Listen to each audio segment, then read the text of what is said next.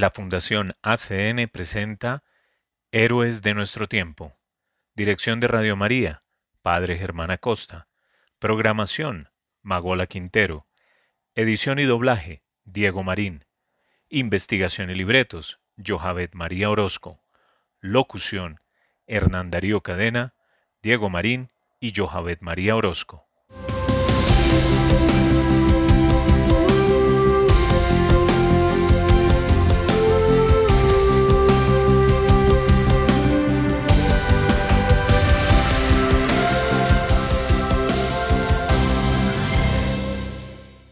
Bienvenidos a Héroes de nuestro tiempo, un programa realizado por la Fundación ACN.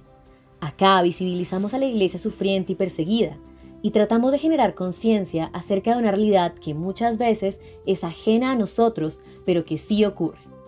Además, le damos rostro al trabajo silencioso de hombres y mujeres de fe que viven el Evangelio. Vamos a escuchar Vive Jesús, canción interpretada por el grupo Atenas.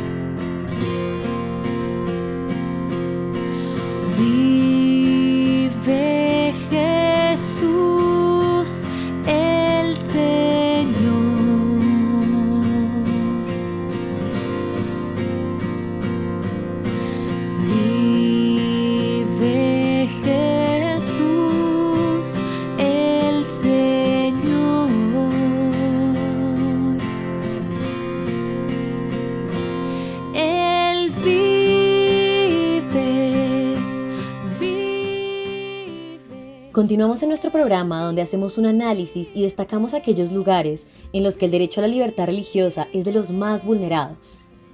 En el episodio del día de hoy les traemos noticias, testimonios y vivencias de héroes que donan sus vidas para difundir el mensaje de salvación. Hoy, en nuestra sección ACN Noticias, escucharemos tres historias que nos deben a la realidad de la Iglesia en diferentes lugares del mundo. Atendamos. México no podemos acostumbrarnos a la violencia. ACN apoya a la Iglesia mexicana en su proyecto de paz. México se considera uno de los países más violentos y peligrosos del planeta. Según el más reciente informe del Observatorio Nacional Ciudadano sobre incidencia criminal en México, durante el primer semestre de 2023 se registraron en el país 15.560 víctimas de homicidio intencional, de las cuales el 70% fueron asesinadas con armas de fuego. Este delito ha aumentado un 52% durante la administración del actual presidente mexicano. Por otra parte, la crisis de desapariciones en México es preocupante. Del 1 de diciembre de 2018 al 30 de junio de 2023, 43.119 personas fueron reportadas como desaparecidas y no localizadas. La impunidad y la falta de justicia para las familias de las víctimas aumentan el dolor y la angustia en medio de la crisis. La violencia doméstica también ha alcanzado niveles sin precedentes. Durante el primer semestre de 2023 se registró una tasa semestral récord de violencia doméstica con dos carpetas de investigación abiertas cada minuto. La Iglesia tampoco se libra de la violencia. En los últimos dos años, cinco sacerdotes han sido asesinados. La reciente víctima, el padre Javier García Villafaña, fue asesinado en el estado de Michoacán cuando iba a celebrar misa. La víspera, el arzobispo de Durango, Faustino Armendáriz Jiménez, escapó por poco de un intento de asesinato en su catedral. Un mes después, dos catequistas fueron asesinadas por hombres armados cuando se dirigían a una procesión eucarística en el estado de Oaxaca. Ante la urgente necesidad de implementar medidas efectivas para combatir el crimen y proteger a la población, la Iglesia coordinó los trabajos en conjunto con la sociedad civil para realizar mil conversatorios, 50 foros de paz nacionales y el análisis de 298 prácticas exitosas para lograr la paz. Las movilizaciones a nivel nacional, después de los asesinatos de los sacerdotes jesuitas Javier Campos y Joaquín Mora en la comunidad de Cerocahui, Chihuahua, fueron el detonante para que la Iglesia tomara la iniciativa. Posterior a estos encuentros, los obispos de la Conferencia del Episcopado Mexicano, la Conferencia de Religiosos de México, la Compañía de Jesús y la Comisión Episcopal de Laicos organizaron del 21 al 23 de septiembre un diálogo nacional por la paz, apoyado por la Fundación ACN. En total, 1.300 personas participaron diariamente en este proyecto y se escucharon las voces de empresarios, migrantes, indígenas, académicos, campesinos, madres de desaparecidos y público en general. En una entrevista con la Fundación ACN, Monseñor Ramón Castro Castro, secretario general de la Conferencia Episcopal Mexicana, afirmó que la Iglesia Católica Mexicana ha jugado un papel protagónico en el diálogo nacional por la paz, para organizar diferentes grupos y propiciar el encuentro ecuménico con judíos, budistas, musulmanes, evangélicos y pentecostales, así como agentes policiales y miembros del gobierno que pueden influir para acabar con la violencia en México. Monseñor Ramón Castro, quien además es obispo de Cuernavaca, una diócesis que registra uno de los más altos niveles de violencia, considera que es posible la paz en México y que la Iglesia está contribuyendo a poner una base firme para lograrlo. Estamos trabajando desde el dolor de las víctimas. Queremos expresarles que no están solos, que en México hay suficiente energía, generosidad e inteligencia para transformar nuestra realidad y superar esta oscura etapa que ya nos ha hecho suficiente daño a todos, afirma el obispo Castro. El diálogo nacional concluyó con la firma de un documento, el Acuerdo Ciudadano por la Paz en México, elaborado por especialistas, en el cual se llama a erradicar la indiferencia y la violencia, a promover acciones en todos los lugares, por ejemplo, con la creación de la Red Nacional de Paz, para impulsar la implementación de una Agenda Nacional de Paz en los diferentes sectores de la sociedad. No solo decimos basta ya, sino este es el momento de actuar, dice el acuerdo. El obispo Castro agradeció expresamente durante la entrevista el apoyo dado por la Fundación ACN para hacer posible el encuentro del diálogo nacional por la paz. No podemos perder la esperanza de ser artesanos de paz. No debemos dejarnos vencer por el mal. Somos más los que queremos el bien. Debemos hacer eco a lo que el Papa Francisco dijo en México. No acostumbrarnos a la violencia, porque se va perdiendo la sensibilidad al dolor, a toda la criminalidad y eso es lo peor para el corazón humano, subrayó Monseñor Castro. Por su parte, Julieta Appendini, directora de ACN en México, afirmó que el apoyo al diálogo nacional por la paz ha sido una manera concreta de contribuir a la construcción de la paz en México y de unirse con fe y esperanza a la suma de voluntades y la generosidad de muchos. ACN seguirá ayudando a la Iglesia en México en los procesos de construcción de paz, afirmó Appendini. En este momento solo tenemos a Dios. La hermana Navila pide paz y ayuda en Gaza, devastada por la guerra. Sor Navila, religiosa del Santo Rosario que se encuentra en la parroquia de la Sagrada Familia en Gaza, con otros 700 cristianos, ha hecho un llamamiento por la paz y la ayuda humanitaria urgente en medio del conflicto en curso. En una reciente conversación telefónica con la Fundación Internacional ACN, la hermana Navila expresó su profunda preocupación por el centenar de niños traumatizados que se alojan en el complejo parroquial y que no han conocido otra cosa que la guerra a lo largo de su vida. Solo queremos paz, paz. Hemos tenido seis guerras en Gaza. Los niños solo conocen la guerra, lamentó. A pesar de las terribles circunstancias, la hermana Navila sigue siendo resiliente. Mantenerse ocupada y ayudar a los demás es la mejor manera de hacer frente a la devastación, dice. La parroquia de la Sagrada Familia ha estado brindando ayuda y refugio a los cristianos heridos y desplazados afectados por la violencia de las últimas dos semanas. La gran mayoría de ellos han perdido sus casas. La hermana Navila, junto con otras seis religiosas y un sacerdote católico, están trabajando incansablemente para apoyar a la comunidad durante estos tiempos difíciles. La situación en Gaza sigue siendo sumamente preocupante. La comunidad actualmente está sin luz y sin agua potable. Para beber usan agua del pozo, aunque temen que se seque en cualquier momento, y agua mineral que compran a tres veces el precio original. Aunque la apertura de la frontera con Egipto ha traído un rayo de esperanza para la ayuda, la hermana Nabila y la comunidad cristiana no están seguros de si la ayuda tan necesaria llegará a la región norte. Según el Ministerio de Salud de Gaza, las recientes entregas de ayuda, unos 20 camiones al día, son una gota en el océano esto dista mucho de ser suficiente, ya que se necesitarían 500 camiones diarios para hacer frente al importante agotamiento de los suministros médicos esenciales.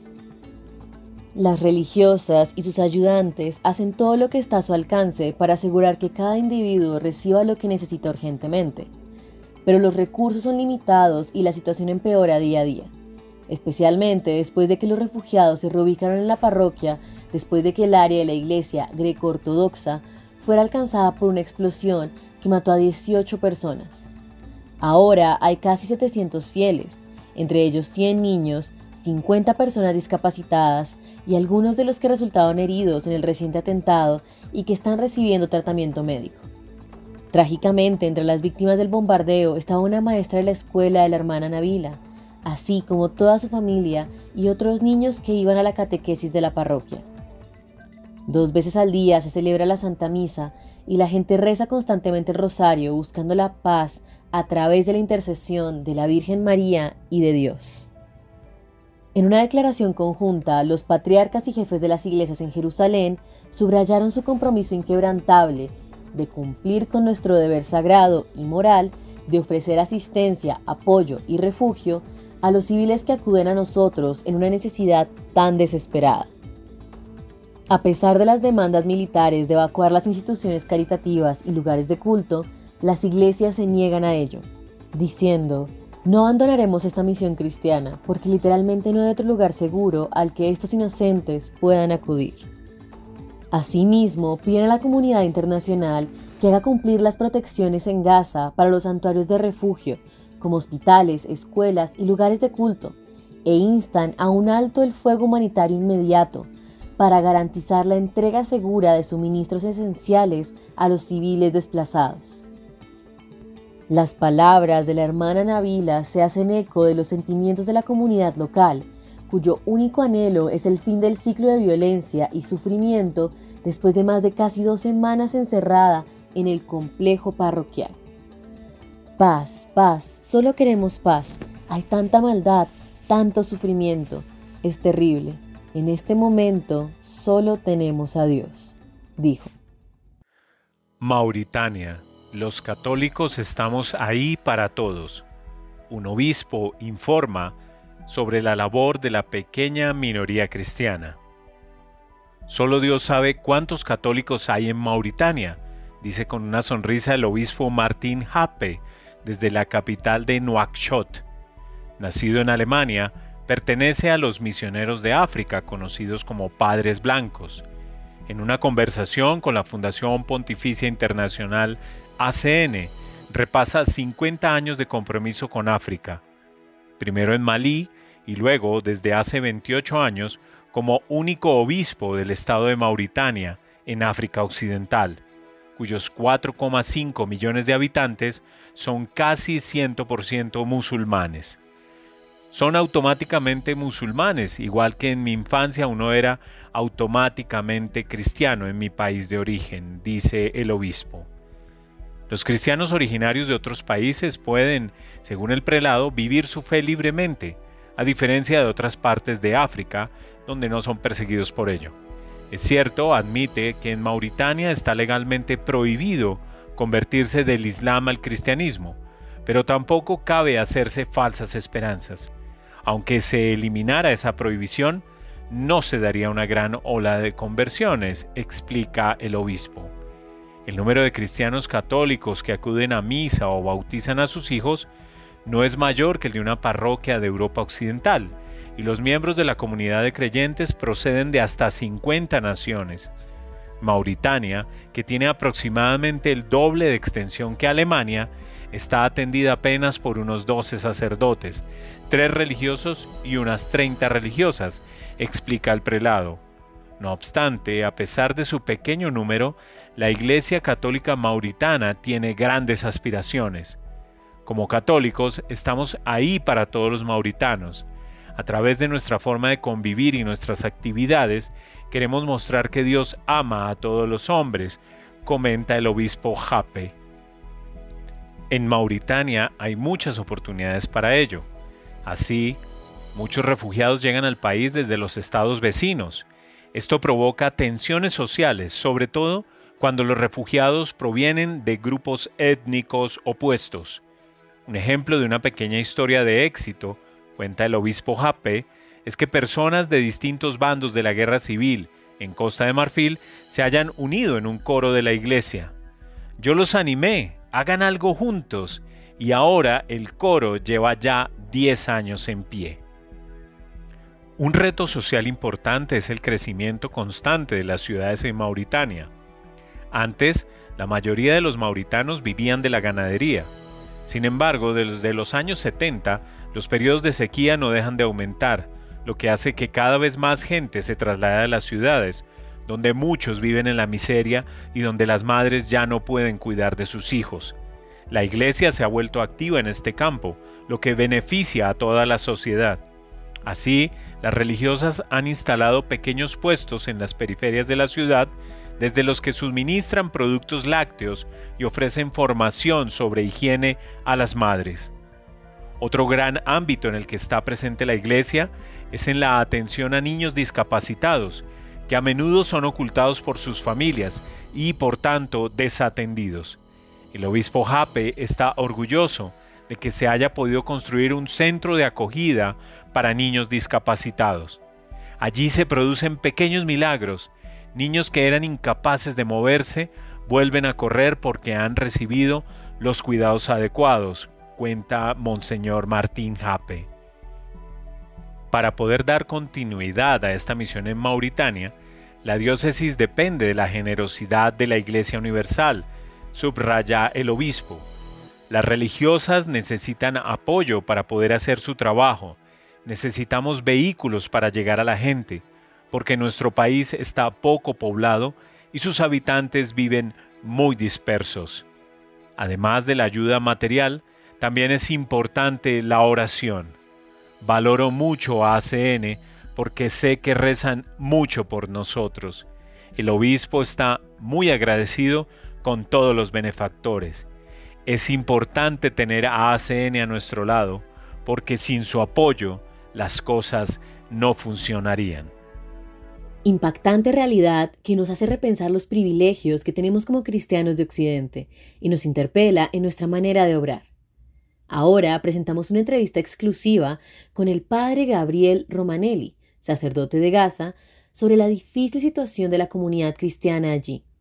Los invitamos a escuchar esta reveladora conversación entre el padre Romanelli y nuestros colegas de ACE en España. Posteriormente, tendremos una intervención de Gerardo Dueñas, experto en Tierra Santa. Atendamos.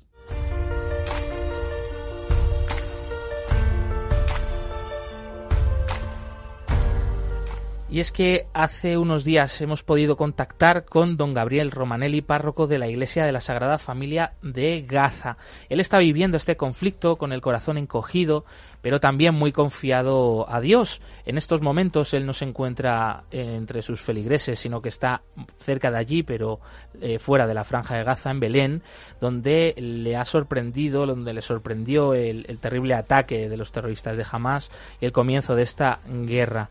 Aunque no ha podido regresar con sus fieles, eh, está en contacto directo con ellos y por eso le preguntábamos en primer lugar cuáles eran las últimas noticias que tenía de, sus, de su parroquia. La situación actual sigue crítica en la franja de Gaza. Eh, yo estoy en contacto constante con, con, las personas, con Abuna Yusef, mi vicario, con las hermanas. Eh, como muchos saben, desgraciadamente cuando empezaron todos estos tristes sucesos estaba fuera de la franja y no se me permitió volver hasta el día de hoy. Eh, sigue crítica la situación porque los bombardeos continúan, noche y día y eso no hace más que sumar no solamente el número de víctimas mortales y de heridos, las víctimas mortales en la franja son más de 5.000, heridos 15.000, van sumando más y más, más 1.500 personas abajo de los escombros, entre los que se cuentan unos 800 niños, sino y todo lo que significa, porque ya una persona muerta, una persona herida, una persona secuestrada, es una injusticia enorme y es causa de gran dolor. Se podrán imaginar lo que es la situación crítica de personas que hasta ahora no ven que esto vaya a mejorar. También hemos hablado con el padre Gabriel sobre cómo están viviendo estos momentos la comunidad cristiana allí en Gaza y especialmente después del bombardeo de la semana pasada sobre el complejo de la Iglesia Ortodoxa. Y esto es lo que nos decía. Como consecuencia de dicho bombardeo, ha habido 18 muertos, la comunidad cristiana, eh, todos los que se alojaban en la iglesia ortodoxa quedaron muy golpeados y no solo, toda la comunidad cristiana. Pensemos que entre los 2.300.000 habitantes de Gaza, mil somos cristianos y por lo tanto no solamente somos amigos, nos conocemos todos, trabajamos juntos, somos miembros de, distintas, de distintos grupos parroquiales, sino que además son parientes son primos, padres, madres, hermanos. Entonces quedó muy golpeada la comunidad cristiana de Gaza y han venido a refugiarse más cristianos aún en la Iglesia Católica, donde en la actualidad son unas 700 personas, contando los niños eh, con discapacidad de la Madre Teresa, ancianos, los heridos, salvo algunos heridos muy graves que han ido a parar a, uno de los hospitales que todavía sigue activo en la franja de Gaza. Los otros han venido eh, a la parroquia. La comunidad está bien, está como la comunidad de los primeros cristianos, teniendo todo en común, compartiendo todo lo que, lo que encuentran, lo que logran conseguir, eh, y ayudando a todos, a la gente del barrio tanto cuanto se pueda, a, eh, se ha dado refugio en otra de las escuelas del Patriarcado Latino, la, escuela de la Sagrada Familia, donde hay al menos 2.500 personas refugiadas. ¿Qué piden los cristianos de Gaza a todos nosotros? Atento a lo que nos ha contado el párroco Gabriel Romanelli. Nuestros cristianos y toda la gente pide oración. Pide oración para que el Señor tenga misericordia, se apiade de todos y conceda la paz. La paz, que se frene esta guerra. Piden también que se dé a conocer la situación y que no solamente se da a conocer, sino que se pide a todas las personas, eh, políticos, diplomáticos, eh, periodistas, eh, personas de, instituciones civiles, que, tengan una palabra en orden a, la paz, a la justicia, a la reconciliación, que pongan esa palabra, que trabajen, que no se dejen vencer por las circunstancias y que, que no acepten una situación así como una situación normal y, es lo que suplican, le suplican a todo el mundo, la necesidad de los corredores humanitarios para que no haya más muertes, para que sean curados los heridos, para que todos gocen de la libertad, sean liberados aquellos que están privados de la libertad. La ayuda humanitaria a la Franja de Gaza está llegando con cuentagotas. Eh, no es fácil esa ayuda material, pero eh, hay formas de, de, poder hacerlo, hay canales y también hay otras maneras de ayudar. El padre Gabriel lo describía, lo describía muy bien. Eh, rezando, difundiendo y también con las ayudas materiales. de por ejemplo, el Patriarcado Latino de Jerusalén, cuando, cuando comience, tengo entendido todavía no ha comenzado un, un canal oficial de ayuda, de poder ayudar materialmente. Hay tantas personas, tantas necesidades. El agua, el agua, el combustible para la electricidad. Ya antes de la guerra teníamos cuatro horas de electricidad por día. Ahora no tienen nada. Así que ser misericordioso y tratar de ayudar todo cuanto podamos. Se ha conocido que el propio Papa Francisco ha contactado en varias ocasiones con la comunidad cristiana en Gaza, también con este sacerdote, con el padre Romanelli, que nos describía un poquito algunas de esas conversaciones. El Santo Padre, el Papa Francisco, me ha llamado muchas veces y a la comunidad parroquial también para manifestar su cercanía, su preocupación, su oración, dándonos su bendición, pidiéndonos que protejamos a los niños que tenemos eh, a nuestro cargo. Eh, y le agradecemos al Santo Padre, agradecemos en nombre, en su persona, a todas las millones y millones de hombres y mujeres de buena voluntad de todo el mundo que están rezando, ofreciendo sacrificios, penitencias y trabajando, trabajando por la paz y la justicia. Que Dios los bendiga y que Nuestra Señora, Reina de la Paz, dé la paz a todos. Desde aquí manifestamos una vez más nuestra cercanía eh, con la comunidad cristiana de Gaza, eh, nuestra solidaridad con las víctimas de esta guerra, de estos enfrentamientos. Eh, por supuesto, pues a través de la iglesia local queremos hacer también este llamamiento de apoyo, de ayuda, de oración y agradecemos al padre Gabriel Romanelli, párroco de la iglesia de la Sagrada Familia en Gaza, por este testimonio. Estamos cerca de ellos. Por eso el patriarca eh, el cardenal Pizzabala ha lanzado, ha escrito una carta pastoral en la que hemos hablado con Gerardo Dueñas, que es un experto en Tierra Santa, que nos comentaba al respecto de esta misiva de Pizzabala. El patriarca de Jerusalén, el recién nombrado cardenal Pizzabala, ha mandado una carta a toda la diócesis diciendo, y en medio de eso, los cristianos que estamos llamados a ser, ¿no? En medio de ese odio. Dice, pues los cristianos estamos llamados a poner paz, a poner la paz de Jesús. Una paz que no viene por la fuerza de las armas, una paz que no viene por vencer al otro o eliminar al otro, sino una paz que conquista como ha conquistado Jesús, que es entregando su vida, la respuesta al sufrimiento del justo, la respuesta al problema de la violencia de Dios, la responde en la cruz, ¿no? Amando a los otros. Y yo creo que los cristianos están llamados a ser en medio de ese lugar de conflicto y de odio, pues poco a poco, con pequeños pasos, vínculos de generar confianza, de generar salida, de poder buscar la paz, la reconciliación, la unidad en medio de una sociedad completamente fragmentada y partida. E invitaba el patriarca ¿no? a decir, oye, pues nosotros también en medio de nuestra comunidad, con nuestras diferencias políticas, con nuestras diferencias de entender esto, tenemos que ser testigos de la paz y, rezar. Y yo creo que nos pide a los que están fuera de la Tierra Santa, a los que estamos fuera de la Tierra Santa ahora mismo, decir, rezar por la paz. Rezar por la paz no porque Dios vaya a cambiar mágicamente una solución, sino porque rezar por la paz nos hace a nosotros mirar, la mirar el conflicto de otra manera, no mirarlo con odio, sino mirarlo con esperanza, ¿no? con la poca esperanza que cabe, pero sin perderla nunca, sabiendo que es amando, que es apostando por la vida, que es apostando por la reconciliación, como podemos abrir caminos de paz. Bueno, la oración, ¿no? Estamos escuchando mucho estos días eso, nos lo piden desde allí, lo decía también el padre eh, Gabriel, nos lo dice también ahora Gerardo, para, bueno, algún día pues poner nuestro granito de arena, ¿no? Parece, que es insignificante, ¿no? El, gesto que nos va a proponer el Papa para este viernes 27. Parece que es insignificante, que nos ponga todos de rodillas para rezar, pero es tan importante y sobre todo, si supieran nuestros eh, pequeños cristianos, el minoritarios que están allí en Cisjordania, que están entre las tiendas, que vivían del turismo, que toda la Iglesia está unido con ellos, pues seguro eh, que desde luego se van a sentir más unidos que nunca a esta gran Iglesia universal. Bueno, el Padre Gerardo nos hablaba de estos cristianos, estos padres de familias que ahora se han quedado sin trabajo por la caída, que lo comentabais aquí también, de todas las peregrinaciones a Tierra Santa. Un dramón. Claro, los cristianos de Tierra Santa y de manera particular los cristianos de Cisjordania y los cristianos de Belén, ¿no? que estamos acostumbrados, viven fundamentalmente del turismo.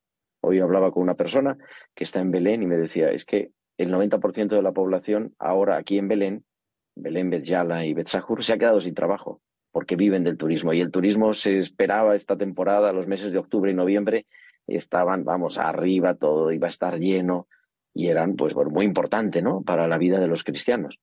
Y ahora esto ha bajado a cero. ¿Cómo podemos ayudar? Pues yo creo, primero, con la oración. La oración nos une, la oración nos hace mirar de otra forma. Y después también con nuestra ayuda económica, que no es tanto colaborar con un donativo, que puede estar bien, sino haciendo que los cristianos de Tierra Santa puedan seguir viviendo allí. Por ejemplo, comprando las artesanías, por ejemplo, de cara a Navidad, que se viene ya próximo, en dos meses estamos en Nochebuena, pues comprando artesanía de Tierra Santa elaborada por los cristianos de allí. va a haber muchas iniciativas, a mí ya me han llegado varias, ¿no? Así a nivel personal, pero se van a popularizar, ¿no? Claro, fíjate que yo conozco a alguno que se ha quedado sin ir esta Navidad o en un mes, mes y pico a Tierra Santa por toda esta situación. Y es verdad, los cristianos allí en Belén, que tienen esta artesanía tan impresionante, ¿verdad? Se visita Belén, efectivamente, y después te llevan a, la tienda y son cristianos que viven de eso. Sin peregrinos, ¿qué van a hacer? Las piedras vivas, las mm. piedras vivas son ellos. Queremos expresar nuestro sincero agradecimiento al padre Gabriel Romanelli, a Gerardo Dueñas y a nuestros estimados colegas de ACE en España por compartir sus valiosos conocimientos y perspectivas en esta entrevista. En nuestra última sección tenemos No los olvidamos, un espacio que nos trae las historias y vivencias de los héroes que dan su vida por el Evangelio.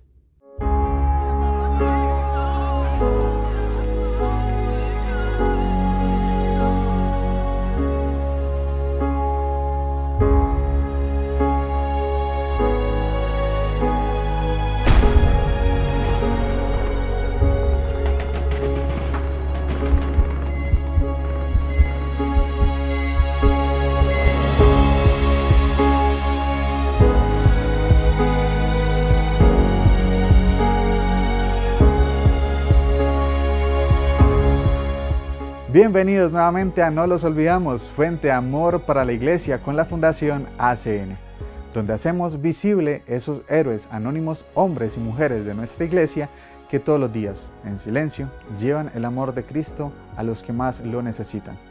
Acá también tiene voz la iglesia sufriente, necesitada y perseguida, y aquellos personajes invisibles para el mundo que son un testimonio de fe para muchos de nosotros.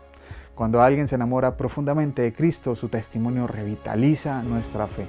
Es el caso de Joseph Adele, un iraquí convertido de Islam al catolicismo, quien nos cuenta que tras recorrer un largo camino de 13 años de conversión hacia el cristianismo, marcado por la persecución, la tortura e intento de asesinato, finalmente recibió el bautismo.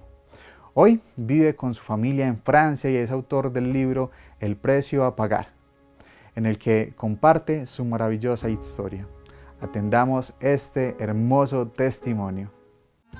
كنت مسلم والآن يعني مسيحي يعني بالحقيقة كنت ميت واليوم أنا حي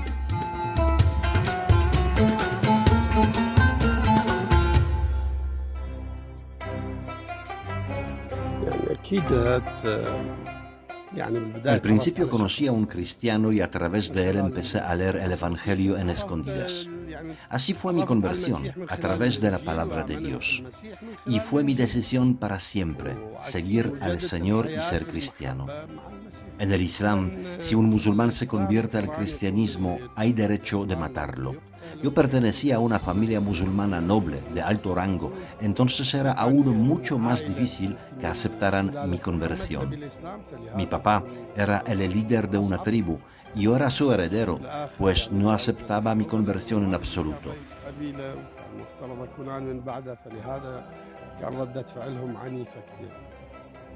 Mis propios familiares me querían matar me dispararon y recibí una bala en la pierna, pero sobreviví. Este día llevaba un suéter que se quedó con un agujero de otra bala. No la sentí. La gente que lo vio no podía creer que esta persona que recibió disparos podía seguir viva. Este suéter lo regalé a un monasterio en Bélgica. Gracias a Dios, estoy vivo. El día de mi bautismo fue el más esperado en mi vida. Esperé 13 años después del sufrimiento y tortura. No tengo palabras para describir lo que sentía entonces. Era algo maravilloso. De verdad pasé 13 años de persecución, sufrimiento, de dejar todo detrás de mí, de separarme de mi familia y mis amigos. Tuve que olvidar de mi herencia, de todos los bienes materiales y todo esto para poder bautizarme y seguir a Cristo. Mi anhelo desde el principio era recibir a Cristo en la Eucaristía. Era mi sueño más profundo. Pero me negaban la comunión sin antes tener el bautismo. Mi deseo de recibir a Cristo en la comunión era tan grande que una vez pensé entrar a una iglesia para robarlo. Pero gracias a Dios no lo hice. Doy gracias a Dios porque ahora vivo en Francia y mi esposa y todos mis hijos son católicos. Pero incluso ahí, en Francia, cada cierto tiempo recibo amenazas de muerte, no sé de quién. Por eso tengo que cambiar de domicilio con frecuencia porque me siento perseguido y la orden de matarme no tiene ni fecha ni lugar. Hasta la policía me avisa sobre el peligro que corre mi familia no sé cómo lo saben, pero sospechan que estamos en peligro. Pero confieso que todo esto vale la pena por Cristo. Yo estaba muerto sin Él. Ahora, siendo cristiano, me siento vivo. Escribí un libro titulado El precio a pagar, con mi testimonio. Quise compartir mi experiencia con la gente compartir las dificultades que encontré en el camino de mi conversión al cristianismo. Quise que los católicos, leyendo este libro, se den cuenta que son afortunados y que aprecien el don de la fe. A veces me siento triste al ver a los cristianos del Occidente que poseen un tesoro que reciben prácticamente desde su nacimiento y no lo valoran. Esto me da tristeza. Los cristianos en Irak sufren la persecución y muchas injusticias. No importa si vivimos en Oriente u Occidente, tenemos una obligación moral de ayudarnos unos a otros, cada quien según sus posibilidades, espiritualmente, emocionalmente, económicamente, pero sobre todo con las oraciones y los cristianos en Irak lo necesitan. Hay muchas personas musulmanas que se convierten al cristianismo, incluso en Arabia Saudí, Egipto y otros países. Conozco a unas familias de Arabia Saudita que llevan un nivel de vida económico bastante bueno. Se convirtieron al cristianismo y como en Arabia no hay ni una sola iglesia católica ni cristiana, una vez al mes viajan en avión al otro país solo para poder participar un domingo en la Santa Misa. Hablar de Cristo en Arabia Saudí está prohibido, por lo tanto utilizan entre ellos unas frases y palabras claves que solamente ellos entienden, los cristianos.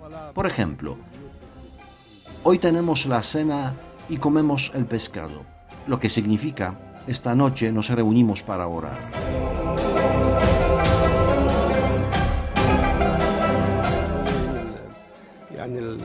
Ahora voy a rezar una Ave María en árabe como agradecimiento a los mexicanos por su fe y su hospitalidad. De verdad me quedé enamorado de México. Dios te salve María, llena eres de gracia. El Señor es contigo. Bendita tú eres entre todas las mujeres, y bendito es el fruto de tu vientre, Jesús. Santa María, Madre de Dios, ruega por nosotros pecadores, ahora y en la hora de nuestra muerte. Amén.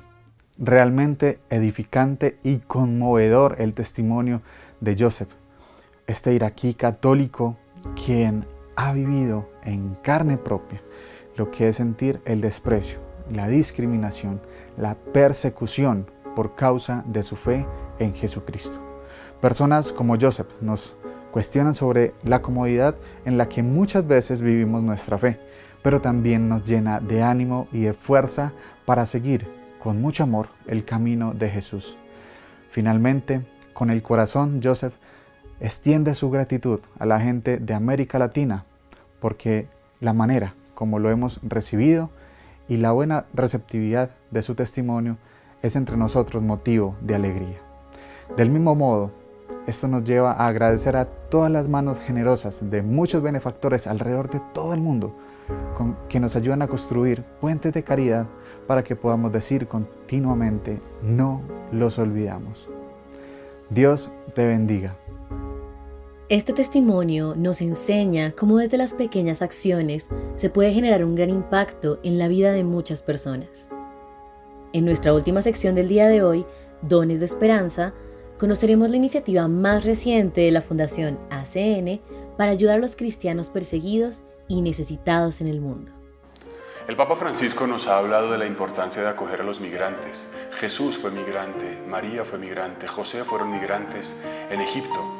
De alguna manera todos somos migrantes en este mundo. En Colombia, en Necoclí, Antioquia, hay un punto de paso de miles de migrantes que van en busca de un futuro mejor, que proceden de lugares muy distintos y que padecen la situación de precariedad y necesidad por su búsqueda de un futuro mejor.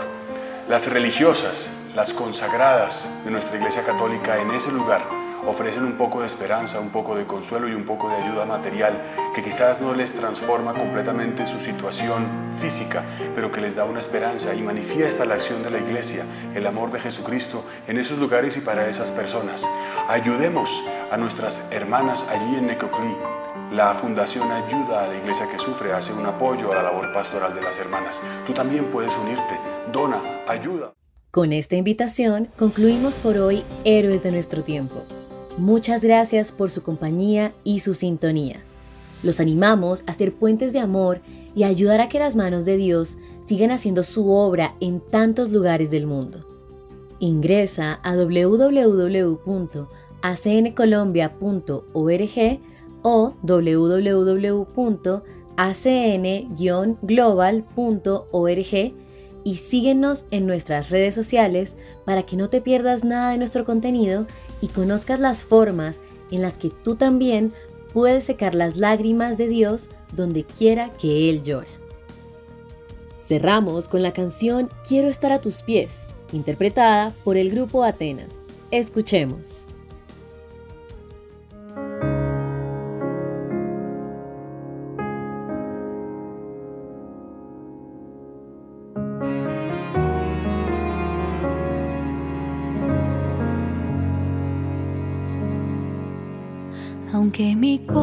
Corazón se inquiete o tenga mil ocupaciones, a tu lado quiero estar y tus palabras escuchar. Aunque mi corazón se agite o tenga mil preocupaciones, solo una cosa es necesaria y no me será quitada.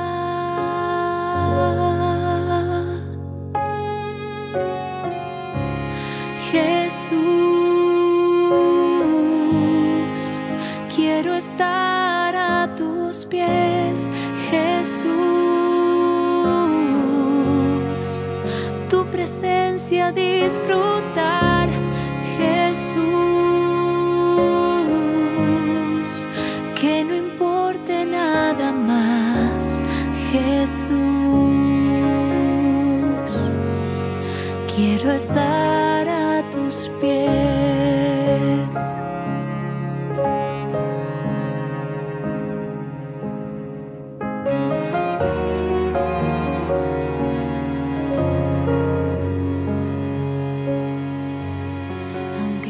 Esto fue Héroes de nuestro tiempo, programa realizado por la Fundación ACN Colombia para Radio María. Gracias por su sintonía. Dios los bendiga.